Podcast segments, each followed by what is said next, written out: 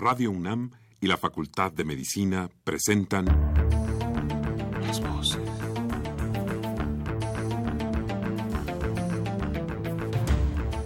Voces. Voces. Las voces. Voces. Las voces de la salud. Reflexión y análisis de las ciencias médicas. Acompáñenos.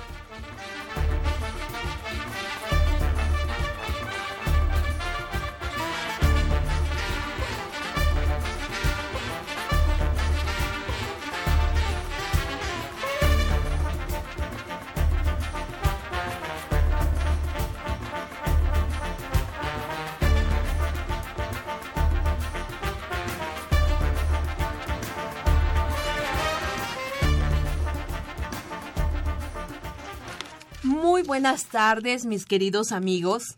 La Facultad de Medicina de la Universidad Nacional Autónoma de México y Radio UNAM tienen el agrado de que nos acompañen a este subprograma Las Voces de la Salud.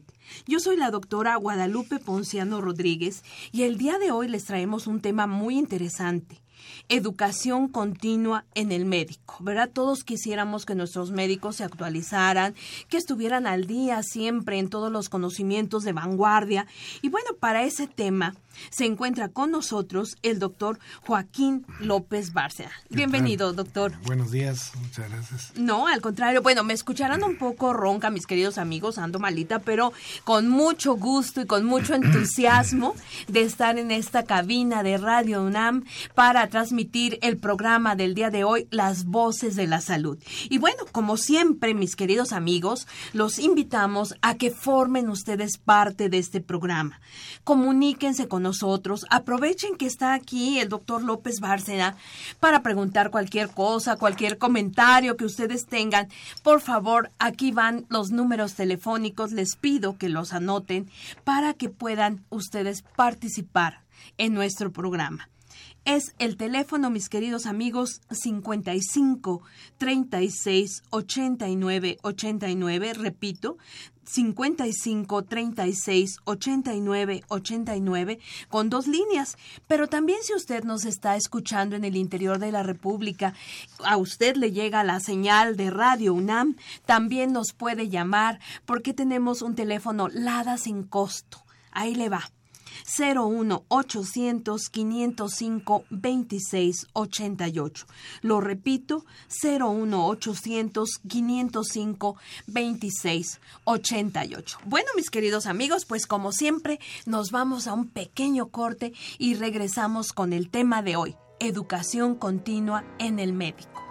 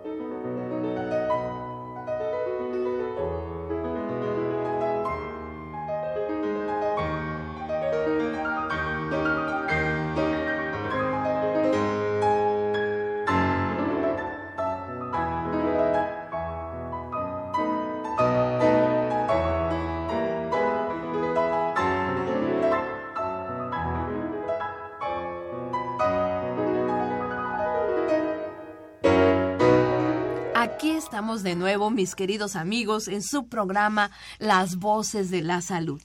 El día de hoy, nuestro tema, educación continua en el médico y nuestro invitado, el doctor Joaquín López Bárcena. Como siempre, mis queridos amigos, para que ustedes sepan, pues conozcan un poquito a nuestro invitado, me voy a permitir leer algunas cosas importantes de su currículum. El doctor López Bárcena tiene una licenciatura como médico cirujano, una especialidad en medicina interna, una maestría en docencia y actualmente es profesor de tiempo completo en nuestra querida Facultad de Medicina de la UNAM. Pero no crean que eso es todo, esa es la versión resumida. El doctor López Bárcena, pues eh, me da mucho, pues mucho gusto tenerlo aquí en la cabina, doctor, porque usted es uno de los médicos con más experiencia, no solamente ahora que está en docencia, docencia sino también como funcionario ha usted ocupado cargos muy importantes en la Secretaría de Salud, en la Academia Nacional de Medicina y por supuesto también en la misma facultad, ¿no? Como secretario general. Entonces me parece que usted es la persona idónea para tratar este tema de educación continua en el, médico. Eh, aquí a mí, como siempre en el programa, doctor, empezamos pues un poquito pues eh, comentando con nuestros radioescuchas de qué se trata el tema del día de hoy. Eh, ¿Qué es lo que entendemos como educación continua, además en una profesión tan importante como la medicina y donde actualmente está habiendo tantos, pero tantos avances impresionantes de un momento a otro, ¿no? Tanto técnicos, quirúrgicos, eh, cuestiones de conocimiento, la genómica, en fin, hay una serie de conocimientos impresionantes y por lo tanto, pues esta cuestión de educación continua en el médico revisa como especial importancia. Doctor, ¿qué nos puede decir al respecto? ¿Cómo no, doctora? Eh, pues mire, realmente eh, qué bueno que se toca este tema porque hay confusión incluso hasta en el término, en el, en el nombre.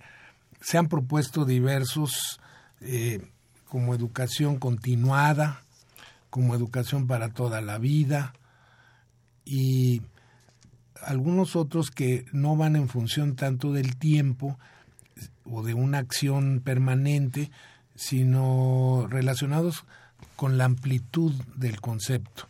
Es decir, que no es nada más el mantener una actualización de conocimientos, sino que esto repercute en el desarrollo profesional del individuo. Entonces, en algunos sitios eh, la tendencia actual es a llamarle más que educación médica continua el desarrollo profesional continuo del médico. Eh, es un concepto más amplio, es un concepto eh, que no solamente va en función del tiempo, sino del, de la amplitud y de la profundidad relacionada con el ejercicio profesional. Esto, pues, es, eh, actualmente, como le decía, está en, haciéndose el cambio en algunos sitios, pero el término más conocido en general y que todo el mundo sabe a qué se refiere es educación médica continua.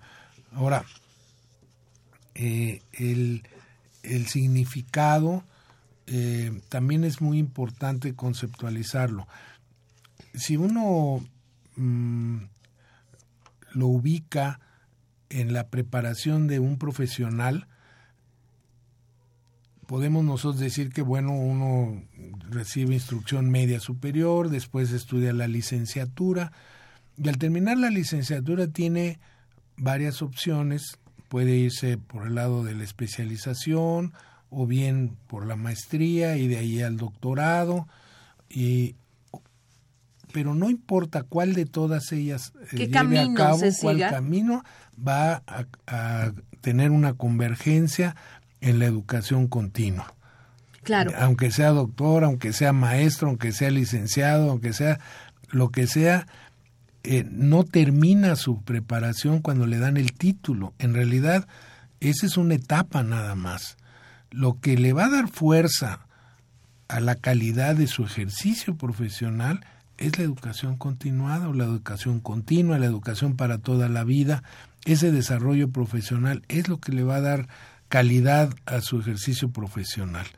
Entonces, por eso es muy relevante, es, pues yo diría, desde mi punto de vista, el, el segmento educativo más relevante en un profesional, la educación continua, un profesional que no mantiene este proceso de pues eh, no solo tener al día los conocimientos, sino incorporar estos conocimientos a la situación, a la circunstancia que está viviendo sus pacientes, lo que vive la sociedad, lo que vive el país, lo que vive el mundo, porque eh, todos estos aspectos influyen en la calidad de la atención que recibe un paciente.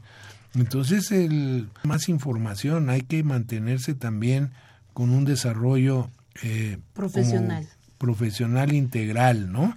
Claro. Fíjese, doctor, que ahorita que usted comentaba, bueno, la licenciatura, la especialidad o la maestría o el doctorado, realmente yo iba haciendo mentalmente cuenta de cuántos años, ¿no? Cuántos años en la vida de una persona implica toda esta formación académica, ¿no? Y como usted decía, me llamó la atención esto de educación eh, para toda la vida. ¿No? El, el concepto, porque bueno, esto implica que durante toda nuestra vida profesional, pues vamos a poder estar aprendiendo cosas nuevas y como usted dice, aplicando esto al desarrollo profesional, ¿no? Integrándolo a nuestro propio desarrollo profesional. Y mire, aquí qué interesante, porque bueno, en un principio eh, creo que esto, como usted mencionaba, se puede confundir con la parte de actualización o con la parte de capacitación. En realidad esto va mucho más allá. Sí, son diferentes términos. Por ejemplo, capacitación es en realidad algo que uno hace específicamente para una tarea determinada, para una actividad laboral, para una actividad académica, pero específica. Entonces uno se capacita en esa área, que es diferente de esto otro que es una educación permanente, vamos, ¿no? La capacitación puede ser transitoria, puede durar unas semanas, unos meses, pero en cambio esto otro estamos hablando de algo que no tiene fin, que algo que pues va a estar haciendo siempre, ¿no? Yo eh, me recuerdo cuando vas a dejar de estudiar, pero por aquello de que duraba mucho la carrera. y yo les decía, pues sí, dura mucho la carrera, porque fíjense, son en promedio siete años, de, carrera de medicina en general en el país, ¿no? Entre seis y ocho. Sí puede haber variaciones, pero digamos que promedio, promedio De siete. Y después son un promedio de cuatro años de especialidad. Eh, si después deciden hacer algún curso de alta especialidad, pues en un año más o dos años más. Las maestrías duran dos años, los doctorados son tres años. Tres años. Entonces, pues estamos hablando de alrededor de 15, años, de, estudio, pero de estudio escolarizado, de estudio que tiene uno que estar asistiendo, rindiendo cuentas, presentando exámenes, etcétera. En cambio, en la educación continua, pues uno pues no hay, como le decía yo, límite de tiempo, pero tampoco lo hay en variedad. Porque ¿en qué consiste la educación continua, no? Es decir, hay quien dice, bueno, llevar un curso es educación continua, pues sí, sí es educación continua, pero leer una revista, un artículo, una revista también, es educación continua, y asistir a una conferencia también es educación continua, y ir a un congreso también es educación continua. Entonces, tiene una gama muy amplia de... Eh, pues de, posibilidades, ¿no? De, de, tener el conocimiento. Así es, sí, de, cómo no. Tan es así que eso genera un problema. No es nada más este pues el puro beneficio, sino que también genera una dificultad que es la regulación de esa educación continua, porque al haber tal variedad de, oferta de, de, procesos educativos, eh, pregunta, bueno, ¿y qué vale más? Eh, ir a un curso nacional o ir a un curso internacional, por ejemplo. Esa es una de las discusiones que a veces se presentan. Bueno, aquí es donde entra la regulación, porque uno le llama curso internacional aquella actividad educativa en la que asisten a, participar del curso individuos de diferentes nacionalidades que ejercen en diferentes países. países exacto y a veces se confunde concurso internacional en el que la audiencia son, todos los médicos son de un mismo lugar, pero los que son de diferentes sitios son los profesores. Eso no lo hace un curso internacional, eso es un curso con profesores de diferentes sitios. Exacto. Bueno, pero como usted dice, de veras es impresionante pues la, la cantidad, ¿no? De ofertas que hay entonces, doctor. Claro, sí, cómo no.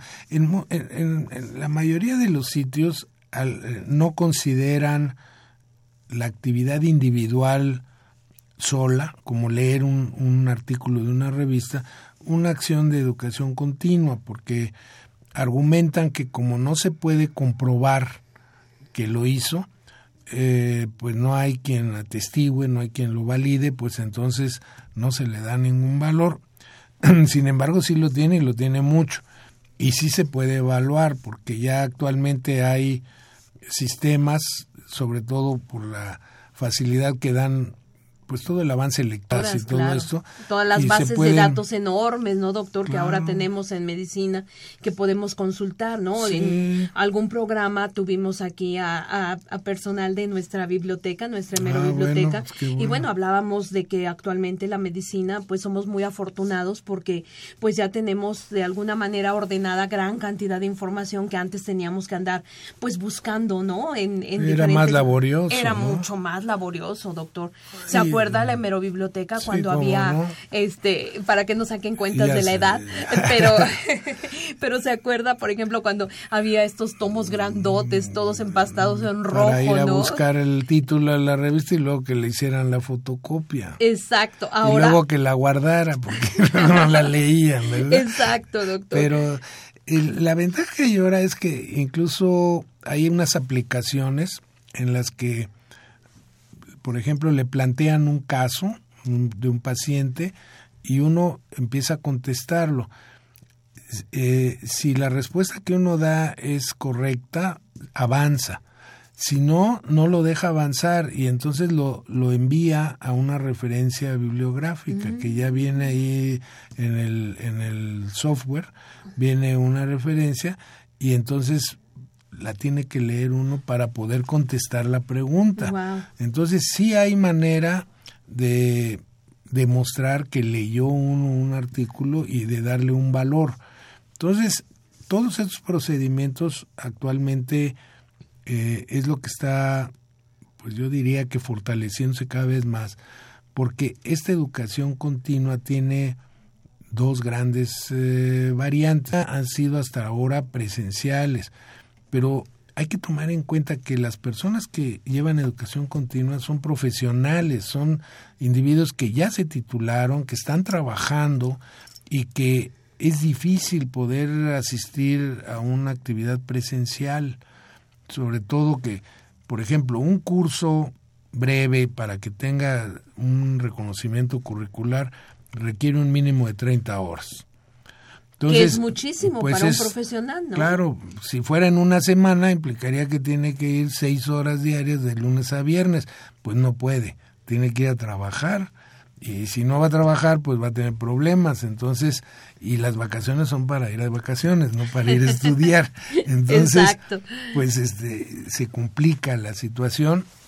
Y bueno para solventarla se han hecho diferentes modalidades eh, cursos que se llevan un día a la semana durante varias semanas o dos días y así pero la solución más pragmática ha sido la educación a distancia. A distancia, claro. Entonces ahí sí lo que se necesita es toda una serie de elementos, de recursos tecnológicos, pero también se necesita disciplina, porque desafortunadamente estamos educados a las actividades presenciales. Y en las presenciales tenemos un profesor que nos está diciendo, a ver, este, pon atención, a ver, que ya hiciste esto. Eh, hagan tal tarea, ¿no? Este, sí, o ya me estoy quedando dormido y me pregunta y entonces ya despierto, ¿no? Y así.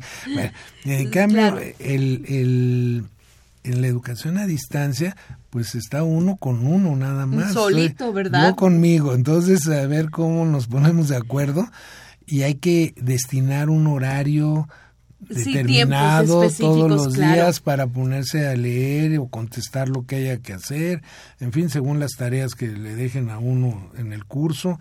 y participar. Hay foros que tiene uno que participar ahí. Entonces, eh, sí se requiere una disciplina que a veces no estamos acostumbrados a ella. Y ya es este obstáculo es lo que ha hecho que mucha gente no se incline a favor de la actividad a distancia. A distancia, exacto. Pero ya actualmente hay cualquier calidad de, de, estudios, hay licenciaturas, hay maestrías, hay doctorados a distancia, o sea que esto ya no es un obstáculo y ha resuelto una problemática importante. Eh, pues mire, nuestra República Mexicana ofrece dificultades serias por su eh, distribución geográfica. Geográfica, claro. Y entonces la transportación. Además implica gastos, doctor, no solamente económicos, sino de tiempo, como usted decía, ¿no? no, y económicos muy fuertes. hay, hay sitios que para ir a, de una ciudad a esa otra ciudad hay que transbordar en una o dos más. Y el costo de la transportación más el costo del curso, pues hacen que el individuo mejor no lo, no lo tome. No lo lleve. No lo lleve.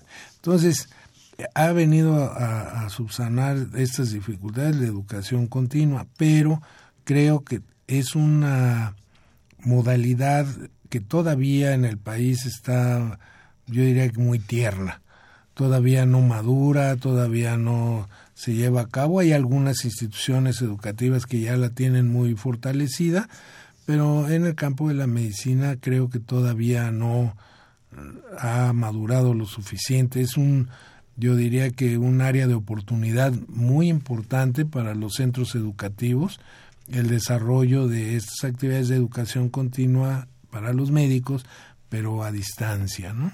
Claro. Fíjese, doctor, yo estaba ahorita pensando, bueno, especialmente enfatizar, ¿no? Con nuestros queridos radioescuchas, la importancia de que un médico, ¿no? Dada la responsabilidad que tiene con los pacientes, tenga este tipo, acceso a este tipo de educación. Hacíamos cuentas y decíamos que después de que se ingresa a la licenciatura en medicina, más o menos son 15 años, ¿no? En los que el médico pues va a estar eh, tomando diferentes caminos, pero todos enfocados a su desarrollo profesional. ¿Usted cuándo considera, doctor, que sería el momento ideal para que el médico inicie con esta educación continua? Pues mire, más que más que ideal, inicia, mm, pues ahora sí que forzado un momento se considera que empieza la educación continua. Pero lo mismo se puede aplicar al término de cualquiera de los niveles de grado que siguen, ¿no? Es decir, al término de la especialidad, al término de la maestría o al término del doctorado. A cualquiera de esos, al terminar, lo que sigue es educación continua. En el área en la que haya hecho el estudio, ¿no? Es decir, por ejemplo, eh, uno estudia medicina, eh, pues la educación continua que va a hacer es en, en medicina. Pero vamos a suponer que después hace una maestría en ciencias eh, médicas en el área de voy a decir de endocrinología. Bueno, entonces educación continua ya no es en la medicina en general, sino en, en el área donde hizo la, especialidad o la maestría en la endocrinología, ¿no? Y así va uno orientando su educación dependiendo de, de dónde se esté desempeñando eh, desde el punto de vista profesional, ¿verdad? Para, le decía yo hace rato, no solo mantener al día los conocimientos, que eso es importantísimo, porque eh, el conocimiento es muy efímero, dura en medicina, su vigencia es muy corta porque el avance tecnológico, el avance científico es, bueno, eh, es impresionante. Lo que nosotros estudiamos cuando estuvimos en la licenciatura, ya más de la mitad de los conocimientos mm. han evolucionado. Exacto. No es que hayan desaparecido, no, pues simplemente cambiaron porque se descubrió el DNA, se descubrieron este, las moléculas y ahora lo que antes era una medicina gruesa, vamos a llamarle así, ahora actualmente es a nivel molecular, ¿no? Y todos hablamos ya del DNA y hablamos de la de las clonaciones y hablamos de la medicina genómica cosa que antes no existía, ¿no? Claro. Y no, y no estamos hablando de la prehistoria, estamos hablando de unos cuantos Claro. décadas atrás, ¿no? Oiga, O sea doctor, sí. y usted sigue estudiando, ¿verdad? Sí, Le pues siguen sí. preguntando que sí, que Sí, cuándo va a dejar. estudiando. Pues estoy eh, terminando un doctorado precisamente. Ah, mire, muy bien, Estoy, eso es estoy muy bueno. haciendo la tesis ya de un doctorado. Entonces no ha dejado de estudiar, doctor. Pues no, porque esa es la ya es una situación que está uno adaptado a ella, que hay que seguir estudiando continuamente. Entonces, pues bueno, trata uno de darle una orientación que vaya congruente con lo que está uno haciendo, ¿no? Claro. Doctor, usted mencionaba que, bueno, el, eh, el- eh, la educación continua, pues en realidad en nuestro país, sobre todo en medicina, ¿no? Eh, pues usted la siente todavía tiernita. ¿Cuándo se inicia en realidad este tipo de pensamiento del médico, ¿no? De que tiene que estar, pues, aprendiendo cosas a lo largo de toda su vida. Bueno, yo creo que ese eh, como pensamiento siempre ha estado. Ok. Yo creo que es algo que se da de manera natural. Porque al terminar, si nos remontamos a hace un siglo, principios del siglo pasado, pues bueno, eh, que podríamos decir que es una, es una época interesante porque eh, por ahí de 1910 fue cuando se hizo por primera vez un ordenamiento de la educación médica en el mundo. ¿sí? Se empezó en Estados Unidos con los informes de Abraham Flexner y, y de ahí se fue extendiendo al resto del mundo. Y este ordenamiento en el proceso de la formación de los médicos, pues eh, digamos que eh, marca un, una, mm, un pensamiento más ordenado de lo que habría que hacer. ¿no? Entonces, así como se ordenó la licenciatura, con un esquema pues muy tradicional que ya tiende a desaparecer de primero las ciencias básicas y luego las ciencias técnicas, en fin, y que ahora ya se fusionan y se mezclan entre sí y se dan desde el primer año, eh, también la educación continua. Antes pues era así, eh, espontánea, sin ordenamiento, y ahora pues, se le pretende, quiero decirle que todavía, por lo menos en México, no tenemos una regulación aceptada ni aceptable de la educación médica continua. Porque pues vamos despacio. Y es que no es tan sencillo.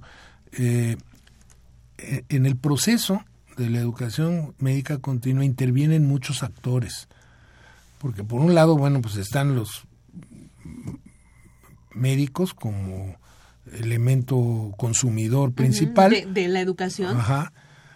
Están las instituciones que proveen esta educación continua, o sea, los proveedores de la educación continua, y por, por otro lado, la parte más importante que está la sociedad, los pacientes, que demandan, ya ahorita, pues, bueno, uno lo vive, cualquier paciente puede consultar en Internet un problema.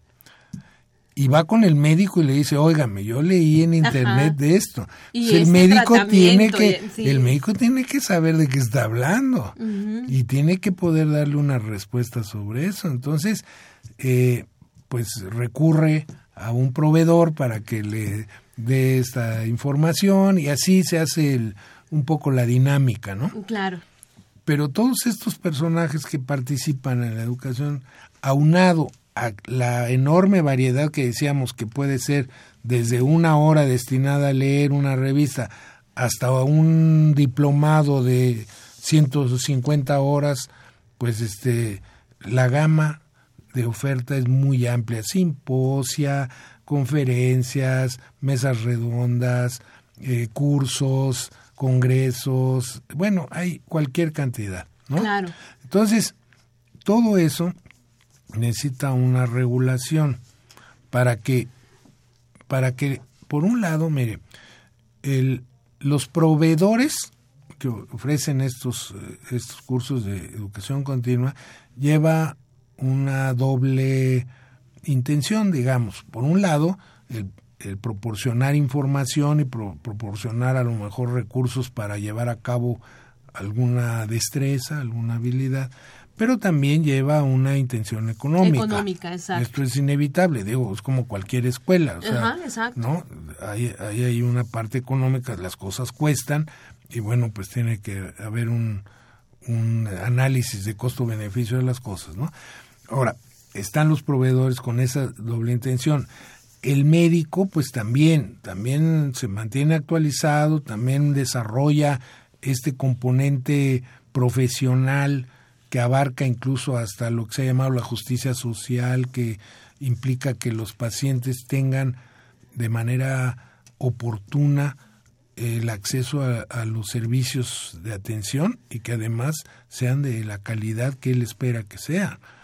Entonces, por ejemplo, la calidad de la atención a los pacientes es una situación que actualmente está, este, pues yo diría que con muchas dificultades de cumplirse satisfactoriamente. Uh -huh. eh, y entonces parte de la formación continua, de la educación continua que requieren los médicos, es, es considerar esos aspectos claro. también. Sí, sí, no sí. es nada más el que yo me preparo y ya sé mucho, no, no. ¿Y los pacientes qué? Claro. Hay que ver cómo, qué, qué dificultades tienen ellos en, en alcanzar la calidad de la atención que buscan y procurar dárselas, ¿no? Claro, como usted decía, todo en un contexto, o sea, no puede ser esto aislado, ¿no? No, Sino no puede hay ser. que hay que ver exactamente el contexto, doctor, ¿no? Así es. sí. Bueno, Sí, sí, muy bien, doctor. Pues bueno, mire, este, el tiempo se nos va bien, muy rápido en este programa, doctor. Vamos, eh, en este momento, pues vamos a hacer una pequeña pausa, mis queridos amigos. Vamos, eh, les repito, el tema de hoy, la educación continua en el médico. Nuestro invitado, el doctor Joaquín López Bárcena. Nos vamos un momentito, pero regresamos con esta interesante charla aquí, con ustedes en las voces de la salud.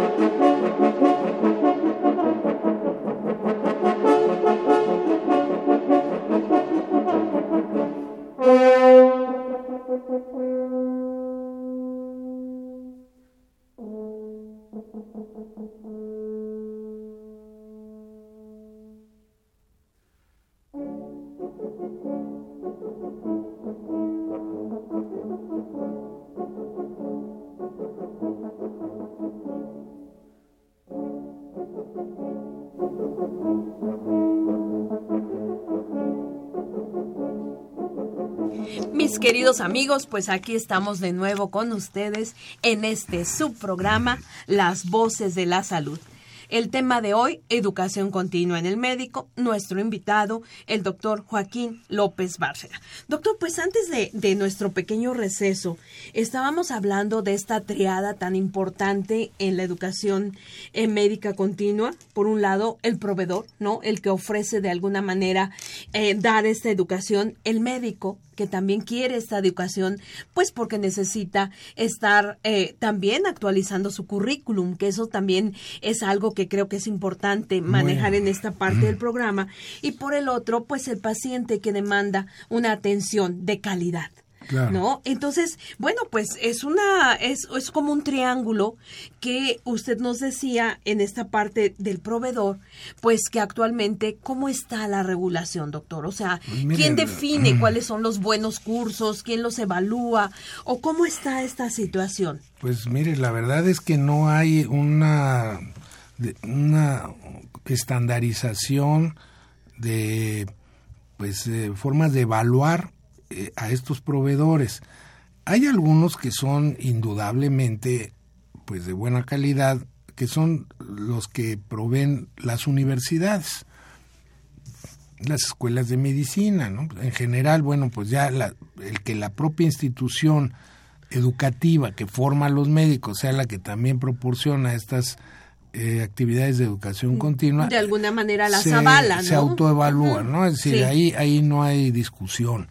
El problema es que hay muchas, eh, muchos proveedores que no son instituciones educativas, que incluso son instituciones comerciales, son instituciones que se dedican a la venta de productos, desde fármacos hasta pues eh, enseres para llevar a cabo la práctica médica, eh, aparatos, eh, instrumentos, en fin, hay un buen número de instituciones comerciales que intervienen en el proceso de educación continua. A lo mejor ellos no, no lo eh, proveen desde el punto de vista académico, a lo mejor participa también alguna asociación médica, pero ellos son los que financian el que se lleve a cabo esto.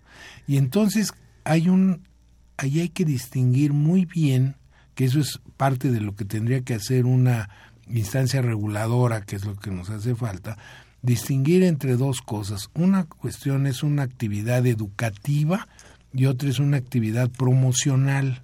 Ah, bueno. Y entonces Totalmente distinto, doctor. ahí, pero pero se disfraza, porque como en las dos le pueden llamar un curso de actualización o un simposio o una conferencia, resulta que el fin principal a fin de cuentas resultó ser promocional y no era educativo. Era un curso sobre el medicamento claro, X de claro, laboratorio, ¿no? claro. Entonces, eh, Entonces, sorpresa. Entonces, pues ni tan sorpresa, pero, pero este, Bueno. pero esas cosas hay que valorarlas porque eh, tienen que regularse y entonces darle el valor. Yo creo que no, no tiene nada de malo que haya actividades promocionales, pues está bien. Si una empresa se dedica a vender, pues tiene que promocionar sus productos.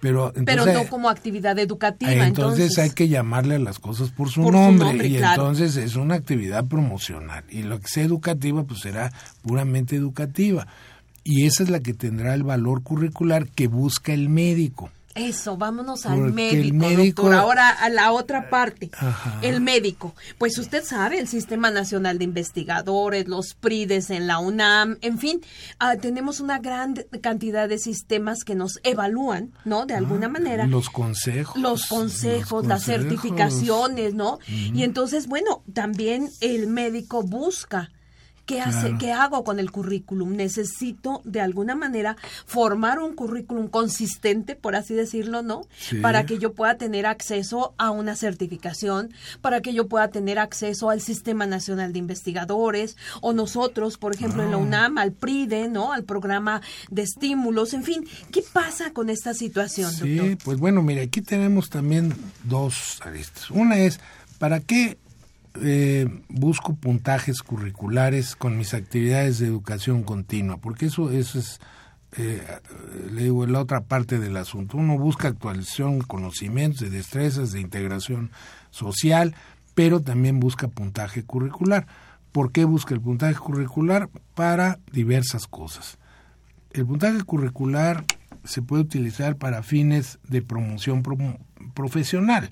Uno quiere eh, entrar a trabajar en algún lugar y bueno, pues mete solicitud y se va a poner eh, en la mesa su currículum y, el- y entonces todo lo que sea Como una valor forma de, de evaluación. Claro, va a competir con otros, ¿no? Por una cuestión de tipo laboral o con una o por una cuestión de tipo promocional en algunos sitios, ya sea a nivel médico o a nivel docente, para poder escalar y subir de rango, pues se ponen en juego los aspectos curriculares, ¿no? Entonces ahí se dan puntos y, y bueno, pues se toman en cuenta las actividades, entre o muchas otras, las de eh, educación continua. Ahora, están también los procesos de certificación. Los procesos de certificación es muy importante. Mire, en, en México, cuando uno termina la licenciatura o termina la maestría, le dan una cédula profesional. Esa cédula es la autorización para ejercer la profesión. Pero hay un problema. Esa cédula que otorga la Secretaría de Educación Pública, a través de la Dirección General de Profesiones es para toda la vida. Y la verdad es que algo anda mal ahí, porque yo no puedo eh, tener la misma o garantizar la misma calidad profesional que tenía cuando terminé la carrera que 20 años después o más. Yo no puedo, entonces yo se necesita algo que esté verificando que realmente el paso del tiempo no ha influido no ha mermado esos conocimientos, ¿verdad? Mi calidad profesional integral, ¿no? Como la Dirección General de Profesión no puede hacerlo, no no no tiene el recurso para hacerlo y la cédula autoriza al individuo a ejercer, no importa su cuando haya obtenido exacto y cuando haya obtenido la cédula verdad 20 30 años y pues no hay. Entonces eso generó una necesidad una necesidad enfocada hacia los intereses de la sociedad. Es decir cómo le garantizamos a la sociedad que la calidad del médico que está atendiendo está bien la, el, la parte gubernamental no puede, por la, la, lo que decíamos de la longevidad de la cédula profesional, entonces nacen los consejos certificadores en medicina. Y entonces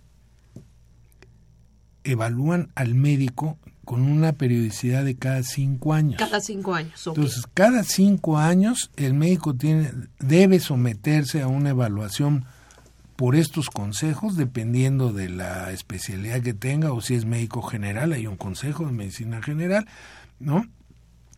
Y esos van a certificar que el médico está eh, eh, apto para o dar un, servicio de calidad, ¿no? entonces, así se certifica eso. Por otro lado, también hay certificaciones eh, de otro índole, hay certificaciones institucionales, ¿no? Por ejemplo, la, hay calificadoras de las instituciones educativas, ¿no?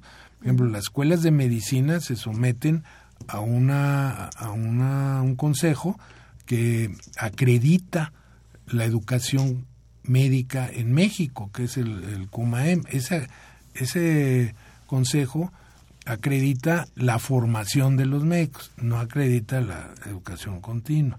Nada Pero más. la formación, de formación sí. Por ejemplo, nosotros en la Facultad de Medicina eh, tenemos la que... La facultad tiene cada cinco años que someterse a una evaluación por este organismo, el COMAEM, como igual que todas las escuelas de medicina del país, que son pues arriba de 120 escuelas y tienen que, eh, pues deberían someterse todos a ello, no todos lo hacen. Y, y entonces eso le va garantizándole a la sociedad si la escuela es, es, de calidad, si el individuo certificado ofrece servicios de calidad. Y para obtener esa certificación el individuo, entre varias de las cosas que se evalúan está la educación continua que ha tenido. Por eso es importante que los cursos o congresos o lo que él realice como actividad de educación continua tenga un reconocimiento, un reconocimiento claro. tenga una validación académica. Claro.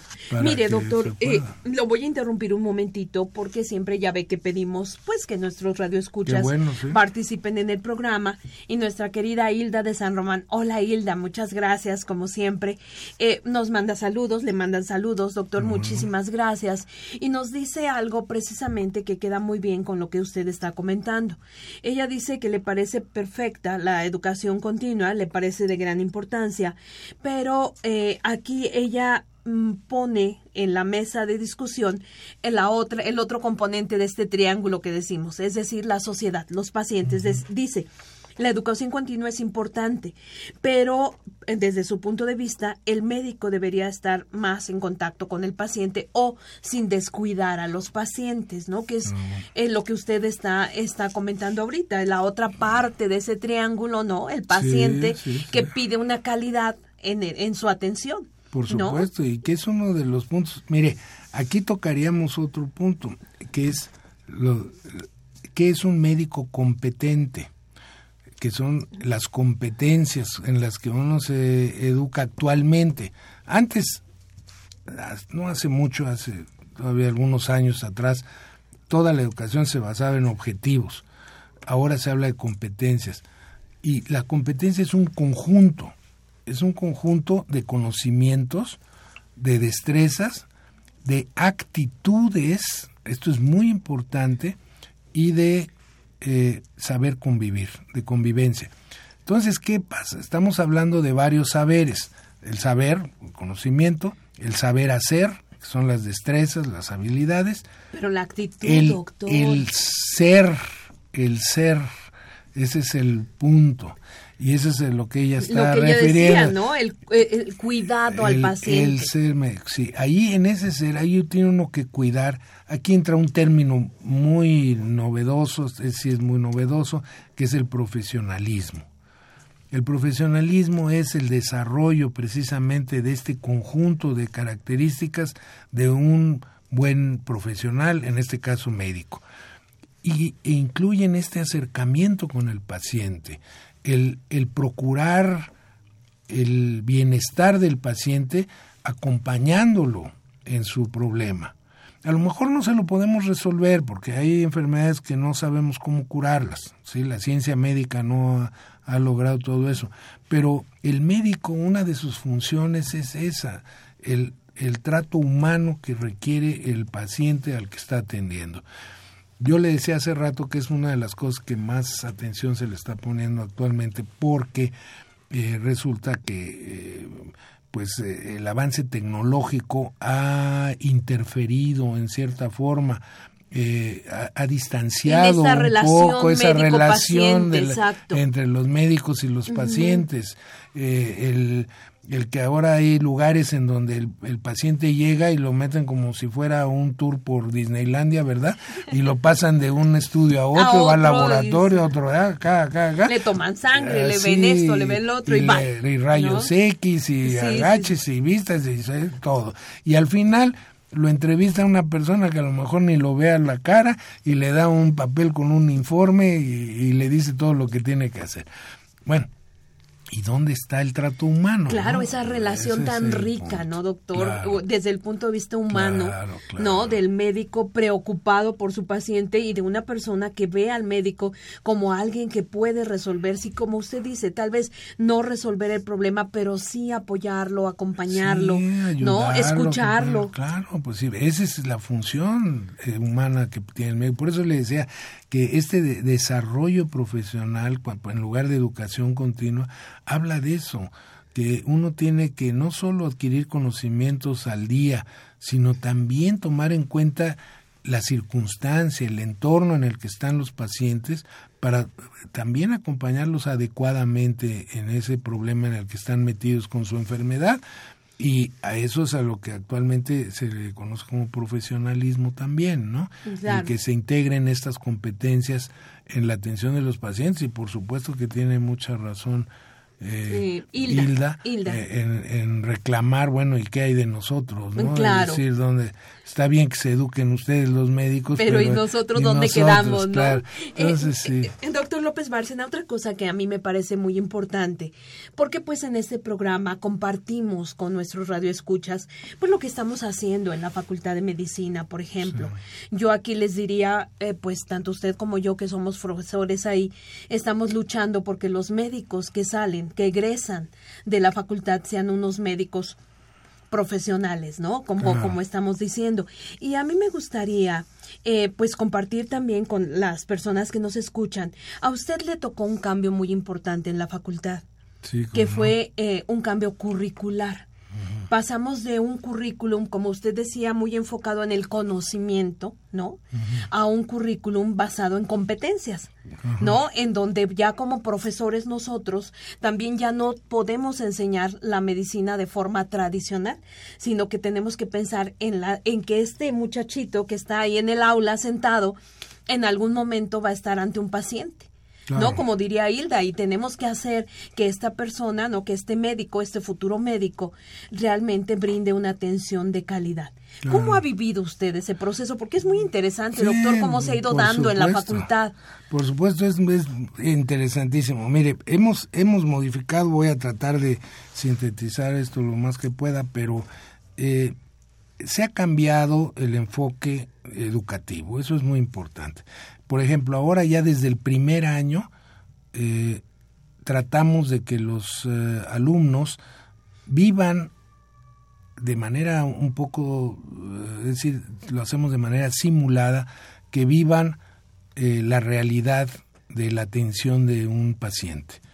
Es decir, combinamos los conocimientos científicos, los conocimientos básicos con la clínica con la atención de un paciente. Entonces, desde el primer año manejamos casos clínicos y tratamos de que ellos vayan mediante un proceso educativo en el que se basa en la atención al estudiante más que al profesor y en el cual es completamente constructivista, eh, va haciendo que el alumno cree su propio aprendizaje, es decir, lo vaya construyendo, vaya él armando lo que se requiere con la guía de los profesores. Esto es una tarea ardua porque aquí sí se ha requerido para que vea capacitación en los docentes para que el profesor cambie su manera tradicional, que tenía de llegar y hablar y hablar y hablar, ¿no? Y usar por ahí de vez en cuando el pizarrón y hablar y hablar y terminar la clase, darse la vuelta y irse, ¿no? Y ya los que aprendieron qué bueno y los que no no y quién sabe qué aprendieron. Pero así ha sido la educación durante siglos. Entonces, hacer el cambio no es fácil, es un proceso transicional, lleva décadas, pero creo que vamos por muy buen camino en ese sentido y se ha logrado avanzar bastante eh, ya se tiene prácticamente la primera generación que concluyó con este programa basado en, competencias y que tiene este implícito este eh, modelo educativo constructivista, ¿no? Y que yo creo que va por muy buen camino.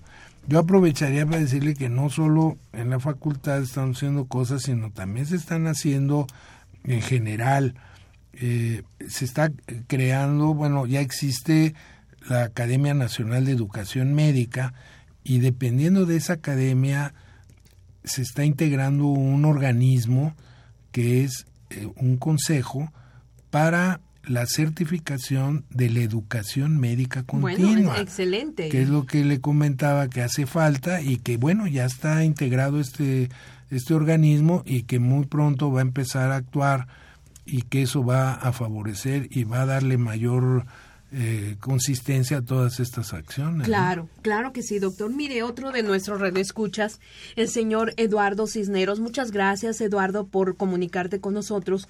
Y él nos dice, mire, la teoría es buena, pero desde su punto de vista, la práctica es deficiente. En términos prácticos, algunos médicos, yo diría, Eduardo, no en general los médicos, no aplican el concepto, ¿no? En la práctica. Y él tuvo un problema aquí importante de tipo familiar en el centro médico, ¿no? Entonces, bueno, Eduardo, no sé qué le, podemos decir, Eduardo. Este. Bueno, tiene, tiene, tiene en, en el fondo eh, una expresión que es muy similar a la de Hilda, ¿no? Es decir, eh, la atención humana del paciente. ¿no? Es decir, ellos no se sienten atendidos, no se sienten eh, tratados como hubieran querido. ¿no? A veces dicen, ¿de qué me sirve tanta ciencia si a fin de cuentas yo no me sentí bien? Eh, porque a veces oímos lo contrario, ¿eh? Y por eso sí que bueno que hizo la condición de que no todos los médicos, porque yo conozco algunos que pacientes que me han dicho, pues mira, no sé si mi médico sabe mucho, sabe poco, pero yo cuando lo voy a ver me siento muy bien. Hasta Cada me vez cuando salgo me, me siento mejor. O sea que también hay médicos que aplican esto muy bien. Claro, no podremos generalizar. Una relación humana este, muy cercana con sus pacientes y funciona de maravilla. Ahora, sí es cierto que a nivel institucional hay que trabajar más en esto, es un área de oportunidades, un área en la que todo el tiempo se está trabajando, pero que eh, pues eh, no es tan sencillo, se necesita todavía una mayor cercanía, pero sí, por supuesto que es el mismo tenor, ¿no? Es el mismo tenor, Eduardo, claro que sí. Y bueno, pues es cierto, doctor, no podemos eh, hacer generalizaciones, ¿no? Hay médicos en donde la relación médico-paciente, como usted dice, va uno, ¿no? Y dice uno, ya, ya me alivié porque me escuchó tan bien, me dio tantos consejos, etcétera, ¿no?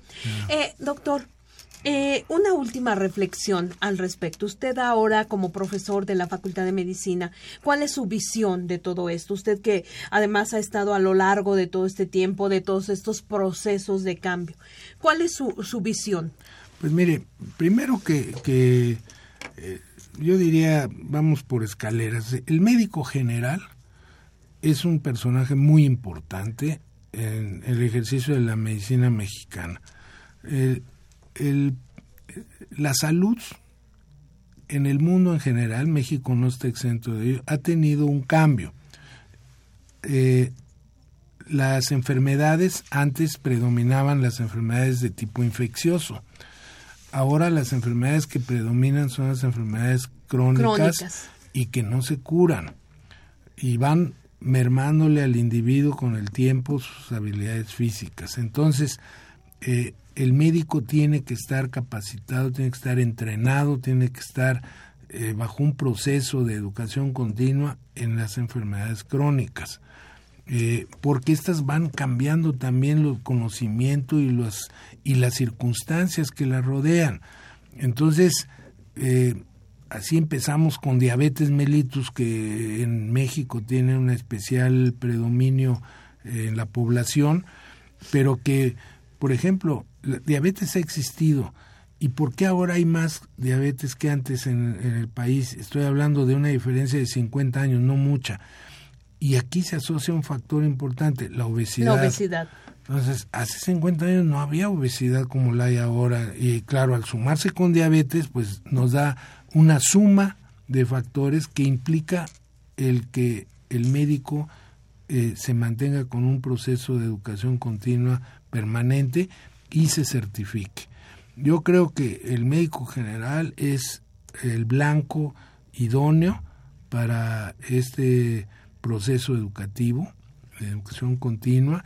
Yo siento que ahí es donde los esfuerzos tienen que enfocarse por las diferentes eh, instituciones que proveen de esta educación continua. Claro. Y bueno, la buena noticia que nos dio también de que ya eh, tenemos un, un órgano que va a certificar la educación médica continua, que como usted mencionaba, pues es algo que se requiere, ¿no? En todo este proceso, ¿no, doctor? Oiga, y díganos, ¿ahora sí ya va a dejar de estudiar o todavía no? No, todavía no. Todavía no. Bueno, ya lo vamos a invitar cuando tenga su doctorado. Claro. Bueno, bueno doctor, pues muchísimas gracias. Como siempre, mis queridos amigos, Ustedes saben que el tiempo vuela cuando hablamos de temas interesantes y pues eh, ha llegado el final de nuestro programa. Mis queridos amigos, ustedes saben que esta fue una coproducción de la Facultad de Medicina y Radio UNAM. A nombre del doctor Germán Fajardo Dolci, director de la Facultad de Medicina, y de quienes hacemos posible este programa, en la producción y realización, la licenciada Leonora González Cueto Bencomo. Leo, ¿estamos contigo? Y la licenciada Erika Alamilla Santos. En los controles, nuestra querida Socorro Montes y en la conducción, el día de hoy, la doctora Guadalupe Ponciano Rodríguez, feliz de haber estado en esta cabina con este invitado. Les agradecemos todos el favor de su atención y les recordamos, como siempre, que tienen una cita a la que no pueden faltar el próximo jueves a las 12 del día en Radio UNAM en este subprograma Las Voces de la Salud. Que tengan una excelente semana. Radio UNAM y la Facultad de Medicina presentaron Las Voces.